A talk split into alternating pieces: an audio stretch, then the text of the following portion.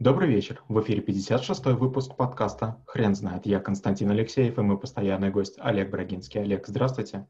Константин, добрый вечер. Хрен знает, что такое команда, но мы попробуем разобраться. Олег, расскажите, пожалуйста, почему это навык?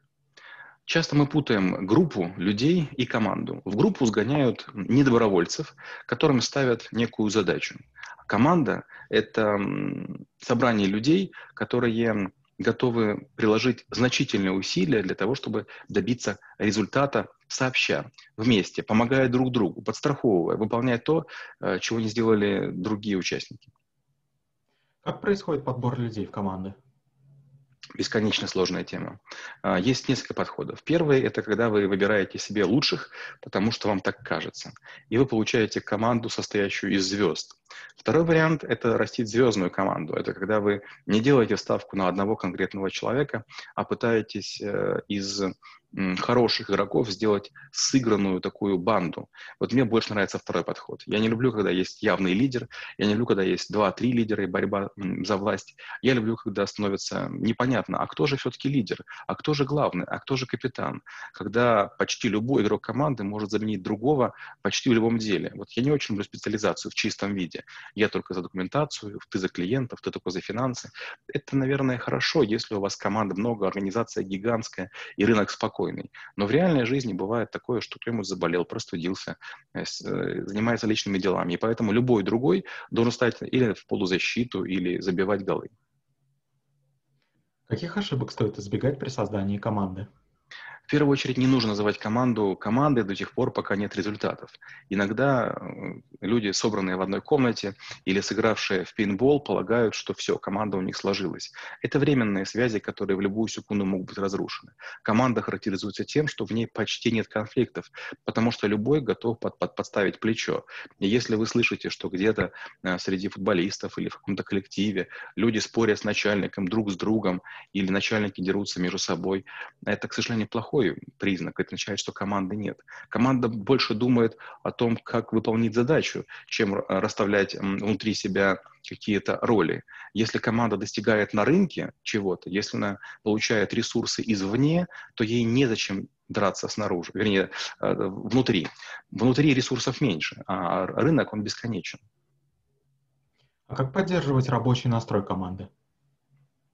В правильной команде настрой поддерживать не нужно. Есть планирование, при котором мы говорим каждому, что делать, потом есть контроль, и начинается учет, потом аргументы, кто сделал, кто не сделал, кто виноват и кто исправит. А, а есть замысел. Замысел, когда все понимают, что нужно ворота противников заколотить как можно больше мячей. И если команда понимает, что главное, не важно, сколько нам мячей забьют, главное, сколько мы заколотим, вот тут-то команда начинает играть. То есть опасения за забитый мяч, за прокол, за провал, за потерю ресурсов, они сдерживают, и не хочется рисковать. Хочется в обороне стоять. А я уже сказал, ресурсы на рынке. Поэтому, когда вы даете как можно меньше указаний, но четче обрисовываете замысел, вот тогда возникает команда.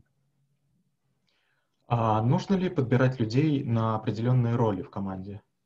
Да, безусловно. А, вы можете просто брать людей в надежде на то, что они каким-то образом самоорганизуются. У меня были такие эксперименты, и часто неудачные. Потом оказывалось, что людей пристроить некуда, а я их взял, я за них отвечаю. Они уже свое будущее а, связывают с моей компанией и с доходами, которым я им обещал. И вот тут начинается перековка человека. Это некомфортно ему в первую очередь, и мне тоже стыдно. После этого я стал думать о том, какими нужны роли. И теперь, когда я подбираю человека, я ищу не человека, человека, а я ищу ту шестеренку, которая удачно встроится в механизм. И очень часто я беру не супер звезд, как я говорил, которые там сияют и там блестят, а наоборот, лучше взять усердного человека, который будет работать не за страх, а за совесть и поддерживать других, чем э, пытаться на их фоне выглядеть там чуть красивее и делать селфи. Можно ли обучиться навыку, или это хождение по граблям? Я думаю, все-таки это хождение по граблям. Конечно, теория есть, и книг предостаточно. А, есть книга, по-моему, называется «Пять пороков команды», которую многие любят. Но, поверьте, у команды гораздо больше пороков, чем пять. Их можно перечислять до бесконечности. На навыке команды я рассказываю о 160 пороках. И мне кажется, что, невзирая на то, что я веду лекцию, даже в ходе лекции я вспоминаю, что некоторые кейсы, которые рассказываю, имеют негативную сторону, негативную коннотацию. То есть некоторые мои достижения команде стоили дороже, чем оно того стоило. И, и мне тоже. Потому что я терял людей, я терял ресурсы. И это дело не в, не в прощении, дело не в том, кто кому должен или кто чего не сделал. А дело в том, что вот хорошая игра, она должна быть не травматичной. Вы в последнее время видели отличные примеры командной работы? Частенько, когда я вижу консультантов или адвокатов, которые давно работают вместе, возникает иллюзия, что они большие молодцы. И в ходе переговоров, в ходе работы за полированным столом так обычно и происходит. Но стоит с ними пойти, не дай бог, в ресторан вечером или в обед э, перекусить на ланч, вы вдруг замечаете, как много у них э, разницы. То есть они кратковременно объединяются для того, чтобы поиграть в бадминтон, но потом разъединяются, потому что у всех свои жизни. Э, это, наверное, честный вариант, когда мы не дружим, а мы работаем. Хороших команд, которые были бы слажены и в работе, и в, и в быту, я почти не видел. Спасибо. Теперь на вопрос, что такое команда, будет трудно ответить. Хрен знает.